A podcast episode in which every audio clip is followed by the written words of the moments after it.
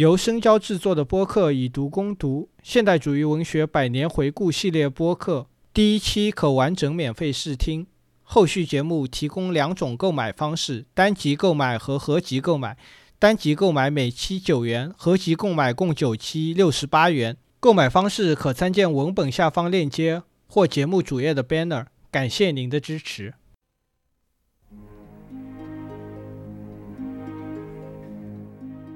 普鲁斯特没有创作一本叫做《追忆似水年华》的书，而是利用过去的碎片拼贴成了一部追忆。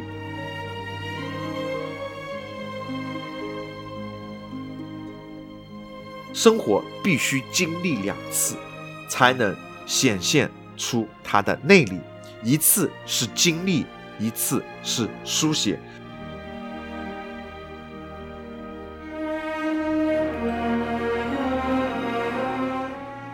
普鲁斯特他知道，可能自己不能够写写完《追忆似水年华》，或者不能把它彻底的修改到完美的那个版本。他生命中的那个遗憾、那个悔恨，完完全全可以盖过我们所谓的这种浪漫化的想象。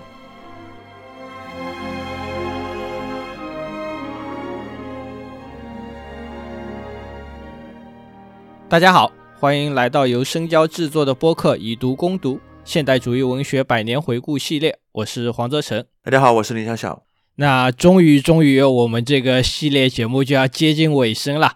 今天这一期呢，我们要迎来我们的最后一位主人公马塞尔·普鲁斯特。其实最早在构思这个节目的时候，我一直在想一个问题，就是以一个什么样的顺序来给我们的这个主人公做一个出场哈。乔伊斯呢，他是最晦涩的；伍尔夫呢，他是最容易让人亲近的；艾略特呢，他是最避世的。那普鲁斯特是一个什么样的人？可能印象里，我们说他是一个体弱多病的，常年把自己关在屋子里写作的这样一个公子哥，用了一辈子的时间来写了一个三百万字的《追忆似水年华》。